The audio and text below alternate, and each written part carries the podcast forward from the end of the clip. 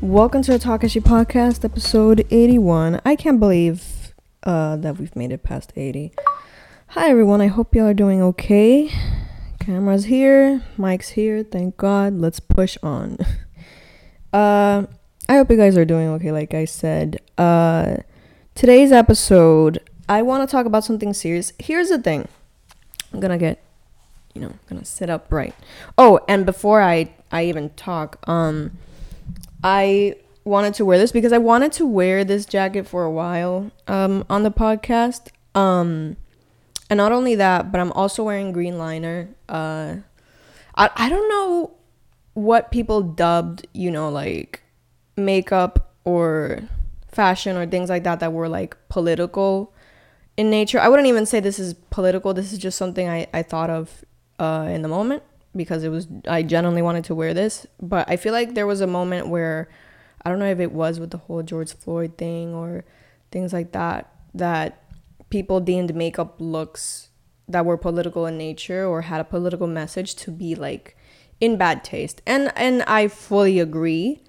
Um I will say this is a little different because it's not only a bit of a coincidence, but it is something that I I don't know how to explain, but um, I'm wearing green liner because I'm wearing the colors of the Palestinian flag, which are red, white, black, and green, uh, in support of everything that's happening right now. Which even that feels like out of touch, but at the same time, like we are gonna be talking about radicalization or just like political consciousness in a way as a, as just a person who doesn't consider themselves to be like listen i don't consider myself to be super politically adept or to have so much knowledge that i influence other people but if i do if i can like get the message out there that uh you know something is wrong right now with the world uh i will.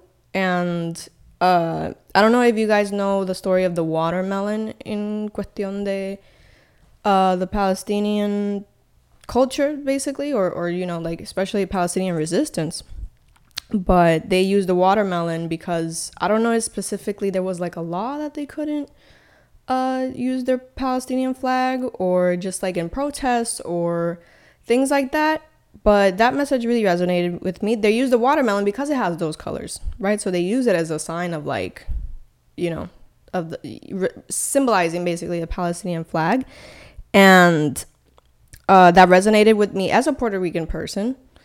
Uh, hell, as a Puerto Rican person, I resonate a lot with like I was thinking about like if if you're not in or if you don't live in like an oppressed or colonized uh, nation, I feel like you're really not gonna understand their plight. If I'm being honest, like that's just an opinion that I have. Maybe that's wrong. I don't know, but uh, anyway, that did resonate with me because we Puerto Ricans couldn't use the flag. I feel like I should have come prepared and give y'all that fact in depth, but look it up. We couldn't use our own flag at the beginning of American, you know, of Americanization. Like the flag was literally a sign of like that you wanted like independence or like it was just like you would get detained or arrested if you used it. So, you know, I thought that was something that I could do in solidarity at the very least, but you know it's it's nothing compared to like what so many people are doing right now which is protesting and just talking nonstop about it which is what i i see it and i'm like i i think we should do that you know? Um but yeah it is it is very hot though so i'm i'm not wearing it because it is so incredibly hot in november in puerto rico but today we are going to talk about uh a topic that is very interesting to me, especially as a person who recently was like, "Oh, I'm not gonna get political anymore." That, that that's not even true.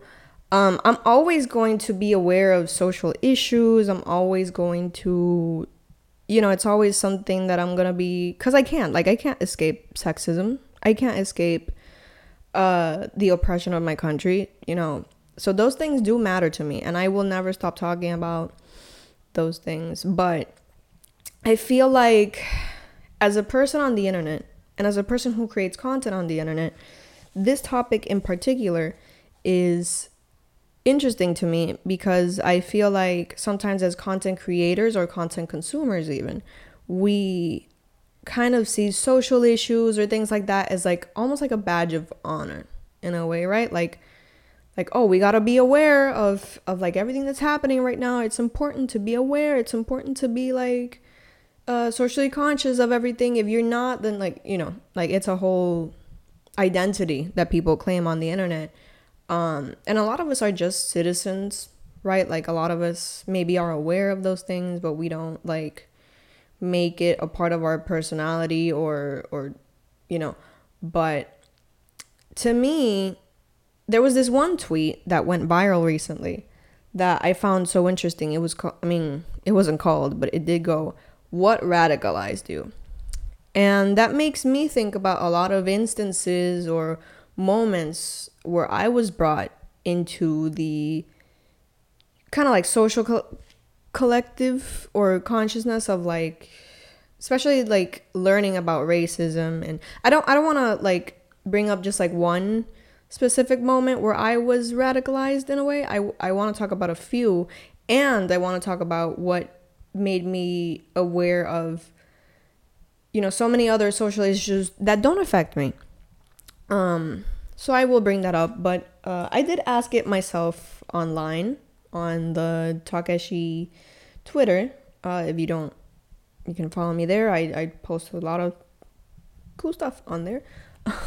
that was, I don't know why I'm so hyper aware of myself right now. So if you see me be fidgety, that's why. But also, I guess this is a serious topic that I want to get into. So uh, I already gave my thoughts on the, not the conflict, but the, you know, what's happening right now uh, in the last episode. But, you know, I will get into it now, or at least I, you know, um, but I asked, what radicalized you? I literally had to stop for a moment because I had no internet for a second. And uh, I couldn't load all the replies to the tweet that I posted. So let's read some tweets of some people. Uh, first off, being just a girl radicalized me. And this is not only so true, I mean, I feel like there are a lot of instances uh, of sexism and stuff like that throughout life where you just realize that it it has to be better than this, right? We should be treated better than this, right? Not only that, but Alondra also went to the same middle school that I went to that really changed me in a bad way. And I'll get to it in a bit. I think this is another person. I think I was learning about the school to prison pipeline back in ninth grade, but what really got me over the end was George Floyd's murder in 2020. I think this was a lot, a, a breaking point for a lot of people. A lot of people really started to get conscious uh, with this specific event because I feel like we had reached a certain point in social media uh, that literally, if it wasn't for social media, you know, like a lot of things wouldn't would go by unnoticed, and a lot of people would not get justice. Uh, a lot of people would not be aware of what happens in a day to day. So I feel like social media reached a point, you know, with like the black squares and stuff like that. Like that specific event really is a case study for radicalization and just social awareness uh, on the internet. Uh, La huelga de la UPR, this is another person. This one really I heavily agree with this one. La huelga de la UPR del 2010 on TV. Ver cómo la policía le, cayó, le caía tanto a periodistas como a estudiantes sin piedad en el Capitolio y cuando se metieron al recinto para estudiar a estudiantes. Toda esa lucha y persecución por mantener la universidad accesible. I think, and I'll also talk about that because I went to, I was part of la huelga del 2017.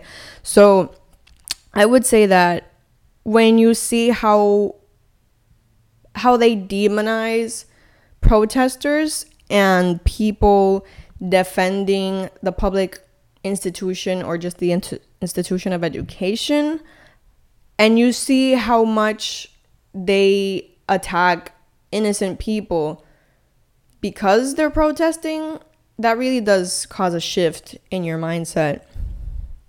Uh, la guerra contra las drogas i think th- this is another person. La guerra contra las drogas I definitely believe the war on drugs uh, marks a very bold line between uh, the rich and the poor. I think decriminalization is a very heavy topic that relies on on that classism, and I think that can definitely, if especially if you have a familiares uh, that suffer from addiction or things like that, that can really open your eyes to that.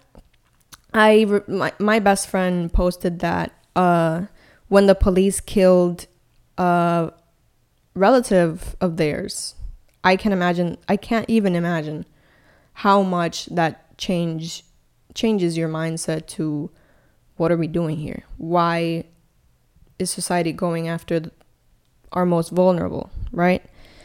Uh, and the last one I want to add is uh, Anya. Shout out to Anya, very heavy supporter of the pod. Uh, there's too many instances to count, but the one que me hizo darme cuenta que no importaba la circunstancia, encontrarían la manera de sexualizar a la mujer fue cuando unos compañeros en la high hicieron comentarios about my boobs cuando estábamos visitando a una compañera que había coincidentally o se habían habían coincidentally operado de unas masas benignas en los senos. Um, yeah, I would agree that that would radicalize me or that would change me. Um, that was a very big part of my upbringing. I want to talk now about what radicalized me. Um, from a very early age, and I would, by the way, I want to say that I might do like a side podcast, a sex podcast maybe. Um, that would be audio only because it just would be much simpler to just like upload and stuff. But it is one that I would love to do, and I would talk about uh my experiences being a young girl and coming into myself like sex wise. Um, but growing up in middle school, like I said, I went through some things that really changed my perspective as to why I couldn't be a sexual person. I think a lot about sexual com- complexity. I think a lot about like why I can't be like the main character or just like a complete person who you know just lives their life and has co- complicated feelings about life and and goes through shit and also enjoy my sexuality and that all came from things that I went through in middle school where I just realized that I would not be treated the same as like the counterpart that also uh did things just like me. Uh I remember I have this a little I have a little bit of an apprehension to therapy because in therapy I was slut shamed. I was I was made to feel like I couldn't be a sexual person. I wouldn't I'm not to get into it, but I was made to feel like I couldn't be a sexual person and also uh, get good grades or be a good person. Like it was just like so separate, right? So that in cuestión de sexism and things like that, that radicalized me. That made me feel like no. As woman, life has to be better than this and we should definitely be treated not only by men better, but by women with a lot of internalized misogyny. Because in Puerto Rico hay mucha, in Puerto Rico hay mucho internalized misogyny. Um, at least that kind of stuff did make me go down a path of like I want to be free, I want to be complete, and I also want to orgasm. And I want to live a life where I am sexually proud of myself, right? Um and there were a lot of like I've I've been through a lot of situations from like ever since then that have made me you know change my perspective but that was definitely one of them.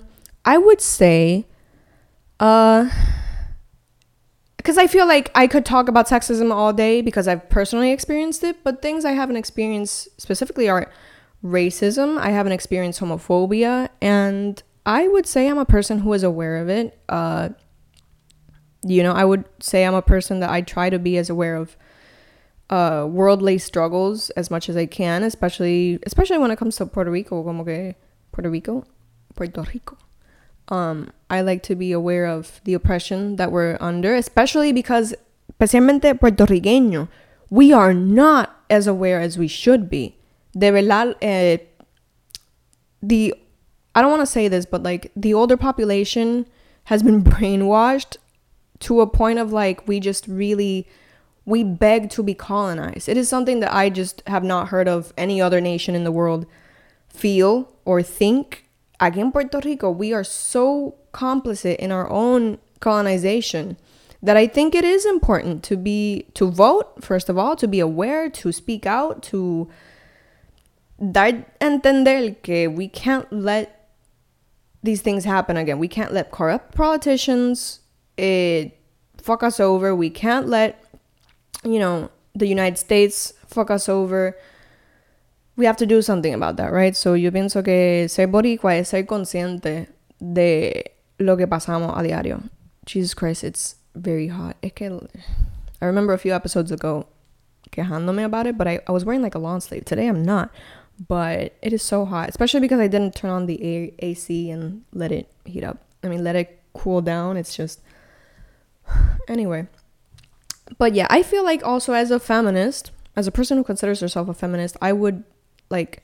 I want to be an intersectional feminist as much as I can, which means being aware of uh, sexism that I wouldn't suffer. I wouldn't suffer racialized sexism, first of all, and, and that is something that we have to be aware because we don't suffer it the same.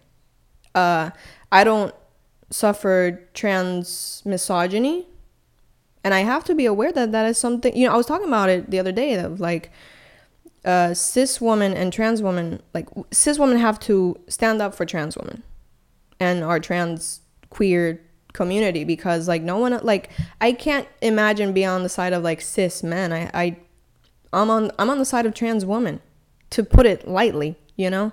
And if we see trans misogyny, we have to speak up about it. So I think it's important to get out of our own bubble and speak about those topics of racism and, and stuff like that. And honestly, I would say as a woman, like it does annoy me when there is like a serious topic and white women want to white woman it up and be like oh but like but you, you know it's kind of like the meme that i saw of like uh these rockets are being sent by a woman it's so great to be a part of history like we can talk about how we want a female president this whole time but like what would it matter if she's gonna be as belligerent and as like you know evil as the past presidents you know, it doesn't, it's not to matter. Identity politics is a whole other topic that I have a lot of opinions on and that a lot of people are kind of not really aware of. But yeah, that's a topic for another day. For me, what made me very aware of uh, racism, especially in the United States, because, you know, uh, there's a lot of racism here as well, but Tumblr.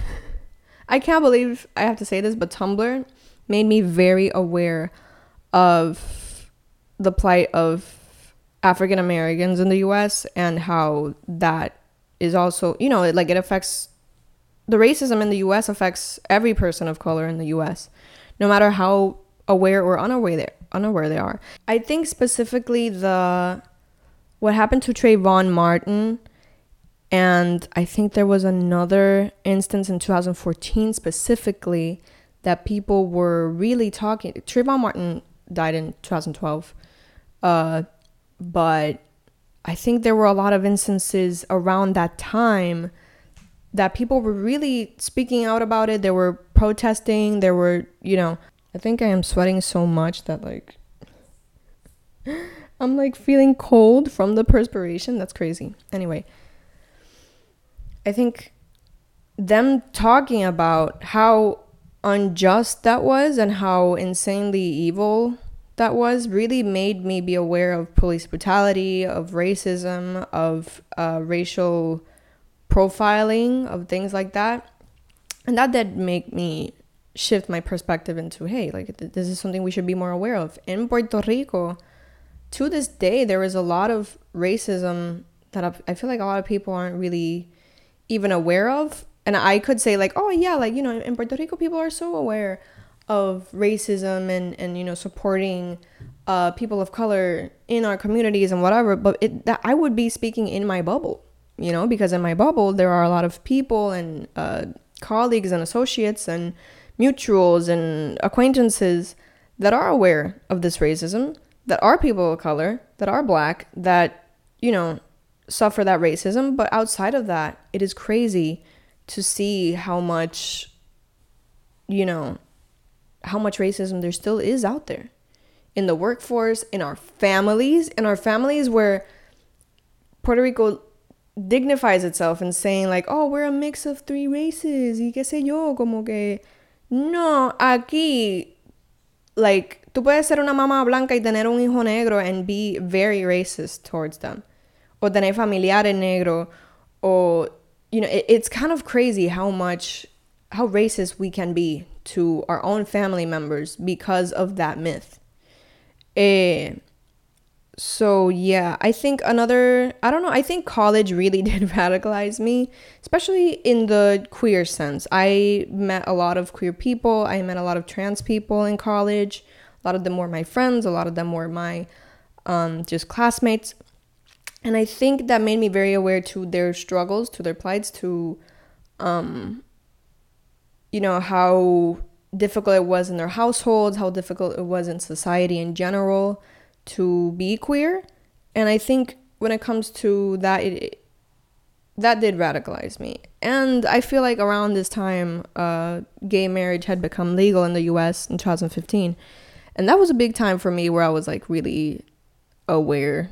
And a lot of my friends were also coming out as queer. A lot of my closest friends were queer women, were queer femmes, you know, so I think I was just very aware of that in the moment. Listen, I at the beginning of this season, I was like, I don't want to speak on those topics. I don't know. I had like a, sh- a shift where I was like, I want to be in my own lane and not be aware of not not be aware because I'm always aware. I I love to be informed. I I would actually recommend I feel like a lot of people are going to be like, "Are you serious?"